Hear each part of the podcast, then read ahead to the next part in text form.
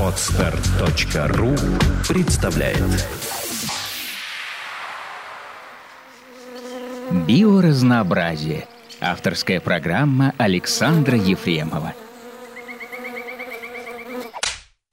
Здравствуйте, с вами подкаст «Биоразнообразие». Я его ведущий Александр Ефремов. Сегодня у нас в гостях Егор Борисович Малашичев, доцент кафедры зоологии позвоночных и доцент кафедры эмбриологии. Э, совмещает в себе навыки зоолога и эмбриолога. Здравствуйте, Егор Борисович. Здравствуйте, Александр. А, ну, сегодня мы с вами будем в основном говорить как с эмбриологом, хотя, я думаю, про зоологию тоже поговорим. Вот. Ну, меня интересует все-таки главный вопрос, чем же вы занимаетесь на кафедре эмбриологии? Э, на кафедре эмбриологии, как ни странно, я занимаюсь именно эмбриологией. Это, прежде всего, поздний органогенез у эмбрионов э, курицы домашней, у эмбрионов аксолотля, это мексиканская амбистома, такое земноводное с, с хвостом, которое практически не существует в природе, ну, занесена в Красную книгу Международного союза охраны природы, а в то же время в лаборатории очень распространены. Ну и в аквариумах их И в аквариумах, да. да. Очень многие э, люди, наверное, видели э, разные морфы этой амбистомы. Э, их очень легко содержать. Они живут э, в аквариумах в водной среде. Э, можно, конечно, заставить пройти метаморфоз и вывести на сушу, но это будет уже труднее. Интерес к ним проявляется в том, что они за ними очень легко ухаживать, они откладывают крупные яйца, хорошо для эмбриолога это важно. Для эмбриолога это очень важно, потому да. что все манипуляции с э, эмбрионами часто производятся вручную, и чем крупнее объект, тем проще с ним работать. А все-таки должен уточнить термин, а что такое органогенез, тем более поздний органогенез? Э, собственно, органогенез – это э, любые э, изменения э, морфологии органов, то есть произведение органов как таковых из э, неоформленных морфологических тканей сначала, а в дальнейшем в позднем морфогенезе, э, в позднем антогенезе, простите, происходят э, более сложные органогенетические процессы, э, которые э, доводят органы, сформированные на ранних стадиях, например, на стадии нейруляции образуется нервная трубка сначала в виде э, нервной системы в виде нервной трубки. Это очень mm-hmm. простой морфогенез, простой органогенез. Да, просто погружается часть ткани, да? Да, образуются валики mm-hmm. э, нейральные, которые замыкаются и образуется трубочка такая на спинной стороне эмбриона. А поздние эмбриогенезы это эмбриогенезы, которые... Ой, извините. Органогенезы. Органогенезы. Это э, те процессы, которые приводят к к формированию конкретных органов. Например, из нер... как из нервной трубки формируется спинной мозг, например. Ага. Как из э, там, зачатка сердца образуется сердце со всеми ответвлениями э, сосудов. Это уровень, который э, часто использовался зоологами.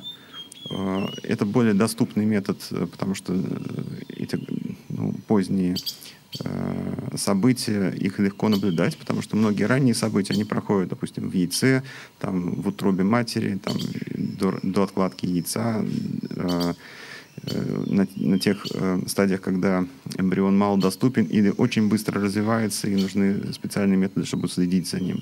Ну, и главное, что с, э, сами объекты оказываются очень маленькие, там буквально несколько клеток, за ними еще проблема уследить, да. одно от другой отличить. Традиционные эмбриологи сосредоточивали свое внимание на ранних как раз э, процессах, потому что они более простые. Например, замыкание той же нервной трубки – это простой процесс.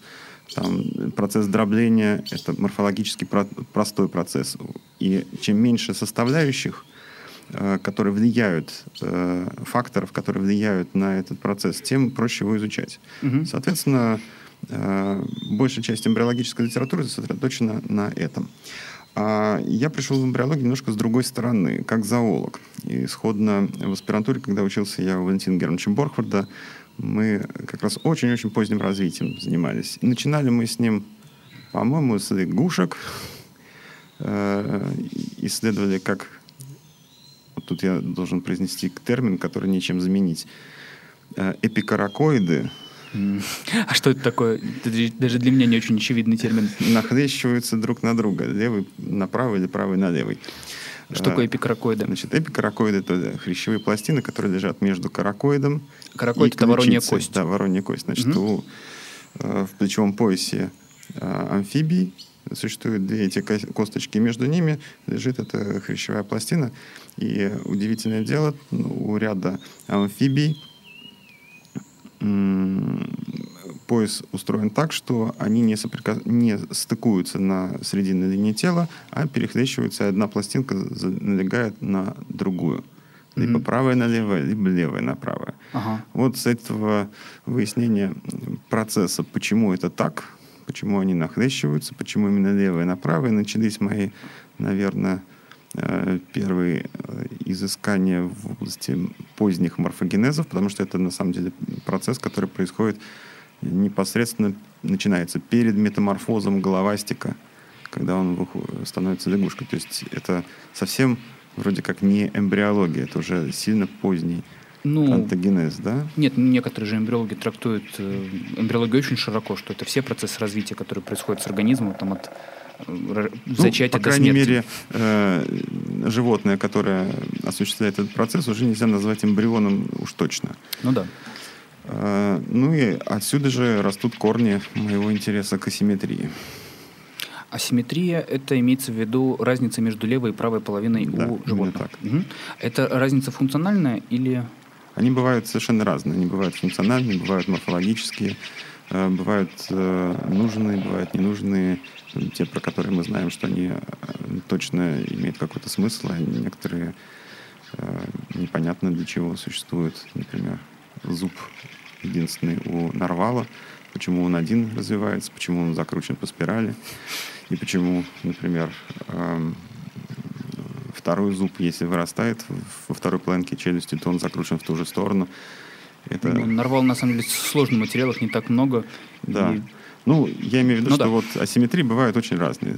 Начиная от тех же самых каракоидов, вот почему они нахлещиваются, до зуба нарвала, асимметрии мозга человека, лево-правой рукости и, и так далее. Мгм.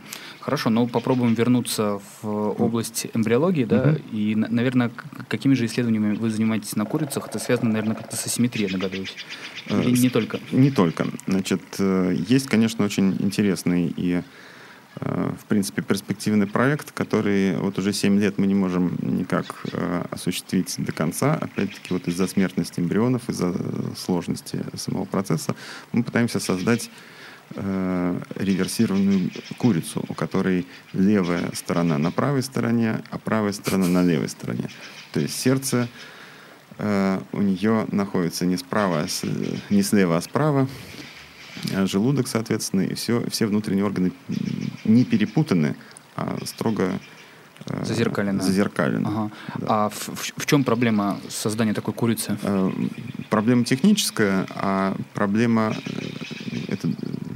с точки зрения выполнения она очень, очень сложная. Э, Хотя эмбрионов таких с реверсированными внутренностями получить можно, а вот курицу взрослую пока еще не получали. Это связано с тем, что тяжело работать э, с куриными зародышами, да, потому что нарушается целостность яйца. Вот, вот Именно так, да. Когда нарушается целостность оболочек, то и, по- кроме того, вы инкубируете курицу в инкубаторе, соответственно, они под курицей, там нарушаются процессы ротации яйца, это тоже важные. И, в принципе, довести в инкубаторе такого оперированного цыпленка до вылупления очень трудно. А зачем такая курица нужна? Значит, теперь вопрос, зачем она нужна.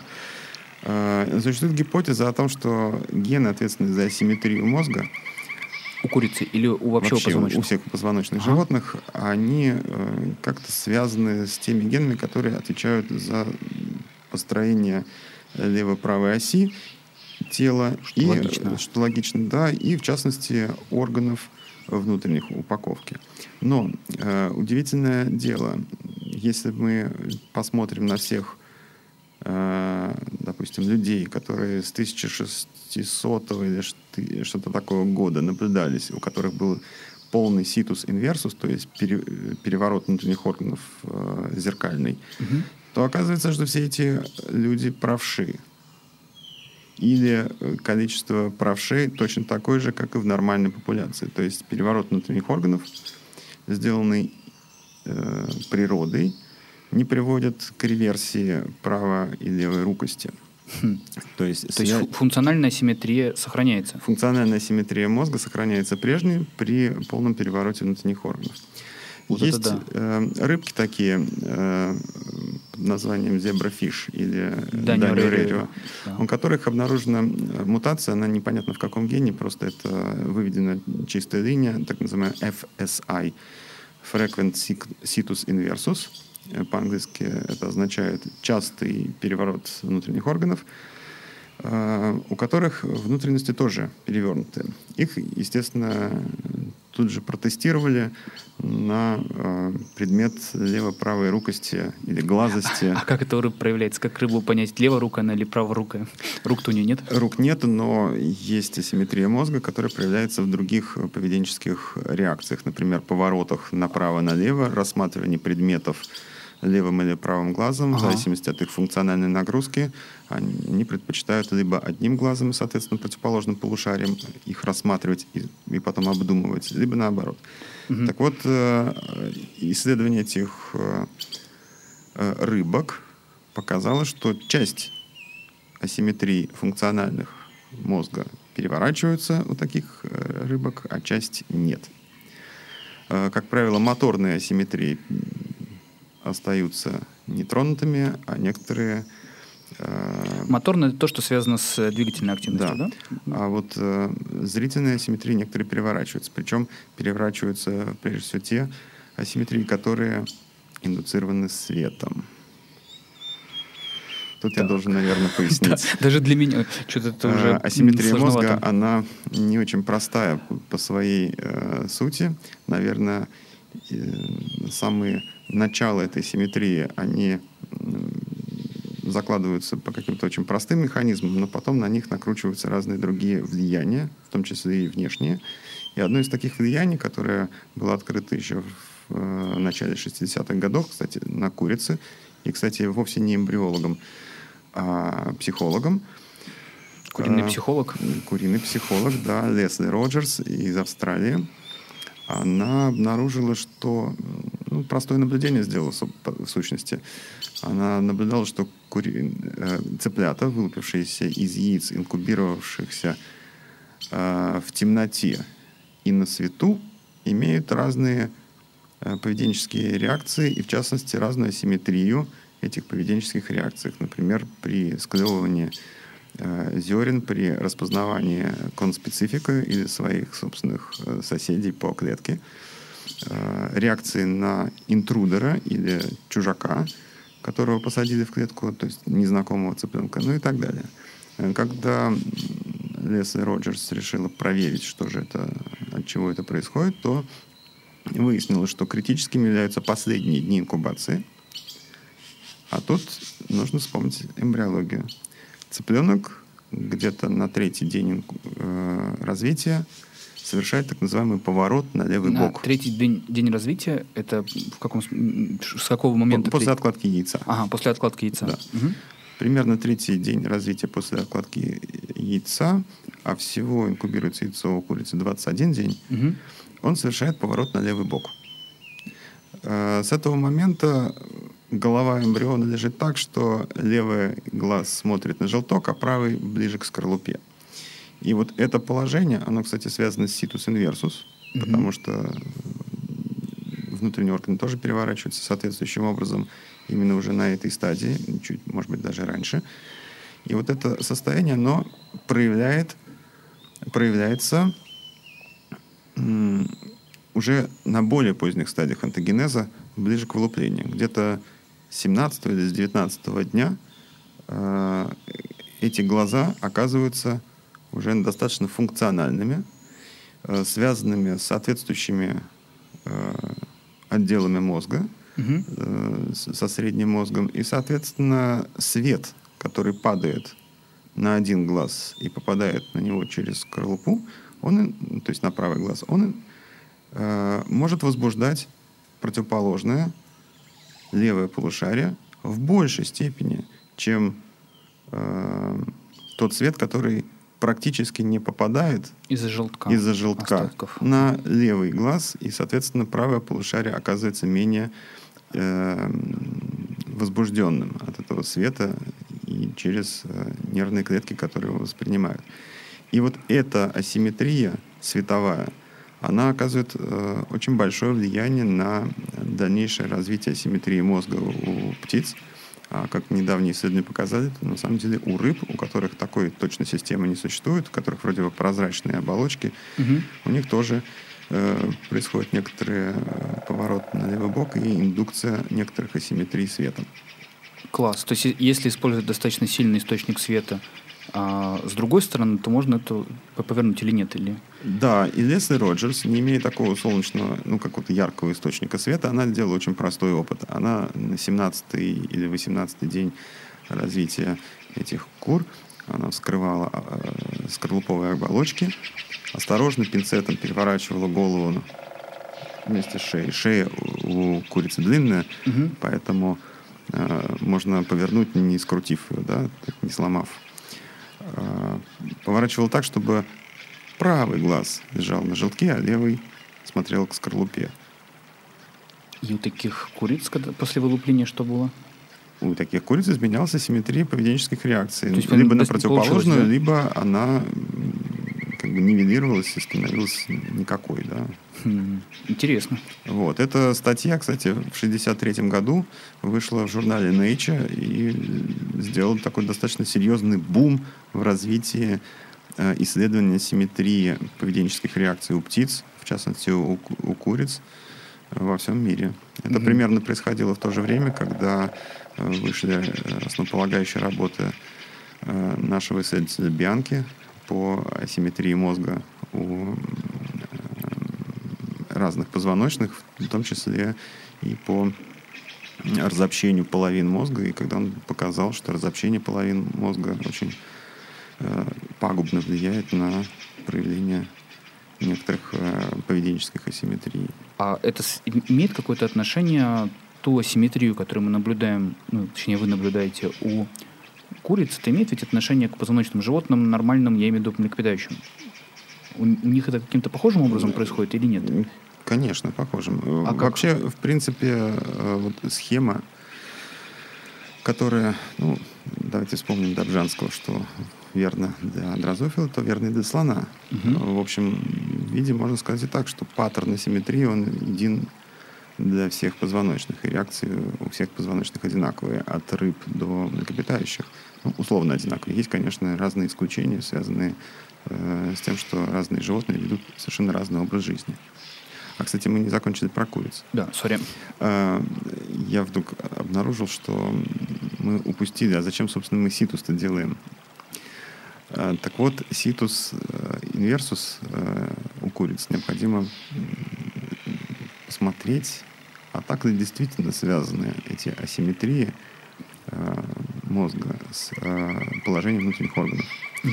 Если искусственно делать, э, создавать такие организмы, у которых будут внутренние органы реверсированы, а с учетом того, что мы знаем, как мы это сделали, то можно увидеть либо наличие связи э, внутренних органов и э, поведенческих асимметрий, либо отсутствие, и в зависимости от этого судить о том, вот мы изменили такой ген, или мы изменили экспрессию другого гена, или мы ввели такую-то поправку в, энтогенез, и э, говорить, на каком уровне энтогенеза э, происходит разветвление вот этих путей, приводящих к тому, что э, один путь приводит к развитию внутренних органов, другой ответственно за мозг.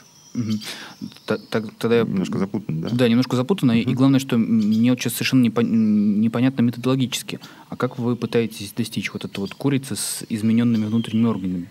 Это трансгенез или, или, или нет? Как вы это делаете? Нет, это не трансгенез. Или это секрет? Нет, это совершенно не секрет. Методы изменения лево-правой симметрии оси, э, построение оси эмбриона лево-правой э, хорошо известны. Более того, известны каскады генов, которые отвечают за формирование этой лево-правой оси и формирование, правильное формирование лево-правой асимметрии внутренних органов. Это ключевым каскадом это является каскад гена нодал. Там участвуют разные или узелковый ген, да. Там участвует... Что такое узелковый ген? Есть такой узелок генезинский, да. Это маленькая ямка на совсем плоском эмбрионе, который еще... Ой, сейчас тут терминов будет. Ну ладно, давайте без терминов. Который еще э, двуслойный и становится только трехслойным. Ага. Выкрутились. Соответственно, вот в этот период около ямки, через которую верхние слои клеток мигрируют э, вниз и внутрь э, этого плоского эмбриона и формируют э, трехслойный зародыш, и начинают экспрессироваться гены каскада нодул. Угу. Они экспрессируются вокруг этого гензинского узелка асимметрично. С одной стороны, либо с правой, либо с левой. А за счет чего получается левая и правая асимметрия экспрессии? Ой, ну тут нужно обратиться, наверное, к учебникам. Там э, рассказывается про несколько разных гипотез. Одна из таких гипотез э, говорит о том, что внутри этого гензинского узелка, там ведь э, жидкость, там с помощью биения ресничек создается однонаправленный ток жидкости. Ага. И эта жидкость несет в себе белковые комплексы, э, связан и переносят эти белковые комплексы не что иное, как э, ионы кальция, которые запускают э, каскады на, генов на одной из сторон эмбриона. Угу. Там несколько модификаций этой гипотезы. Я не думаю, что для радиослушателей будет это так вот ну, детально интересно.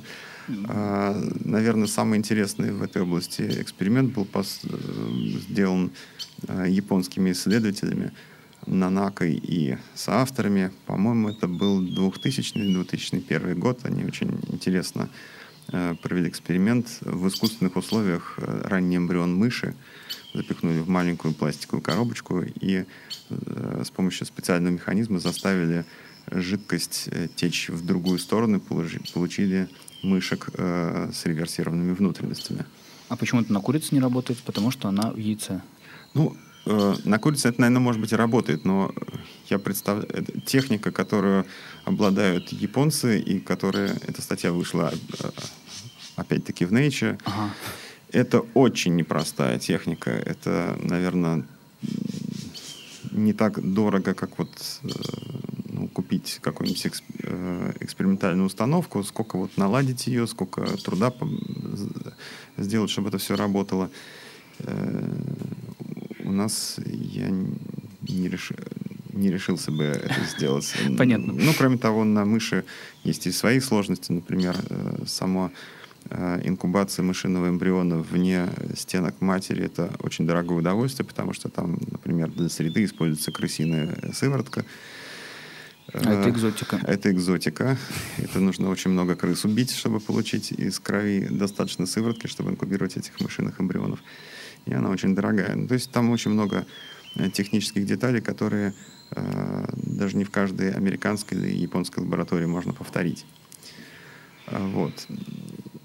Ну хорошо, а что же все-таки с куриными эмбрионами? Как же вы их пытаетесь заставить поменять? Значит, э, существуют разные способы этого э, воздействия. Либо ингибирование экспрессии генов на одной стороне, то есть ингибирование продукта, Э, либо Имеется в виду подавление, подавление работы гена. Да, да. Работа гена. Скажем проще. На одной стороне тела, либо а, а, с, наоборот, введение на другой стороне тела, где этого гена не должно быть, избытка продукта этого гена, допустим, какого-нибудь рекомендантного белка, угу. а, который будет работать в большей степени, чем его э, нативный соратник на противоположной стороне тела. И таким образом клетки будут думать, что они как раз находятся угу. на правой стороне, хотя они на самом деле на левой. А те, вот там дальше, как они поймут эти сигналы, это уже тоже большой вопрос. Либо обе клетки, находящиеся на двух сторонах тела, поймут, что они на одной и той же стороне тела. Либо, может быть, одна сторона тела будет развиваться как левая, будучи правой, а там как правая, будучи левой. Угу. Там в таких, такого рода экспериментах э, всегда можно ожидать довольно широкий разброс э, результата. И это тоже одна из э, сложностей. Мгм. Мы не можем создать э, животное э, вот, с помощью таких манипуляций э, из раза в раз одно и то же. Да. Понятно. То есть тяжело будет воспроизвести таких животных, Да, естественно, надо соответственно. серийного воспроизводства для того, чтобы можно было дальнейшие уже эксперименты делать на Именно. них как а, на модели. а серийное э, пр- производство нужно именно для того, чтобы потом можно было статистически достоверно оценить их левую и правую симметрию, лево-правую симметрию э, поведенческих реакций. Мгм. То есть это такая э, потенциально смесь эмбриологии, биотехнологии и психо- зоопсихологии. Да. Ну, Вот. это на самом деле как раз вот, вот в моих представлениях то, что называется биология развития. Да, но вот пока она не удается. Пока мы ограничиваемся более приземленными вещами, э, которые получаются, это именно эмбриологические вещи. А что именно? Э, Например, пересадки отдельных э, частей тела от трансгенных э, животных, ведущих, э, несущих э, гены флуоресцентных белков, Ага. э, к нормальным эмбрионам и отслеживанию судьбы клеток. Вот это получается довольно э, просто. Даже студента можно научить таким пересадкам. А трансгенных имеется в виду тоже куриц и Курицы и аксолотлы. кур, курица аксолот. Есть трансгенные курицы, да? Э, Трансгенные курицы есть, но не у нас. Мы свою курицу пытались создать, но пока этот э, процесс э, долгий и, и мучительный, не получается. Там англичане, японцы, американцы создали по своей курице, но эти курицы, они э, запрещены к экспорту. Стратегический ресурс? Стратегический ресурс, потому что э, на них можно разные интересные эксперименты делать и э, развивать собственную науку, и совершенно незачем их продавать за рубеж. Как интересно. Просто остальных животных вообще не проблема уже, в принципе. Ну, то есть проблема, конечно, но это проблема относительно техническая, да? А почему так, такая, такое пристальное внимание именно к курицам? Э, Честно говоря, я не знаю. Я не вникал в эту проблему. Мне англичане отказали на этом основании, и поэтому э, пришлось сделать эксперименты на курицах у них в лаборатории. Может быть, это был какой-нибудь пиар-ход и э, попытка э, не упустить момент, э, чтобы их лаборатория тоже не, не была забыта Мгм. в исследовании. Интересно. То есть нужна нам наша русская курица, так нам будут ездить.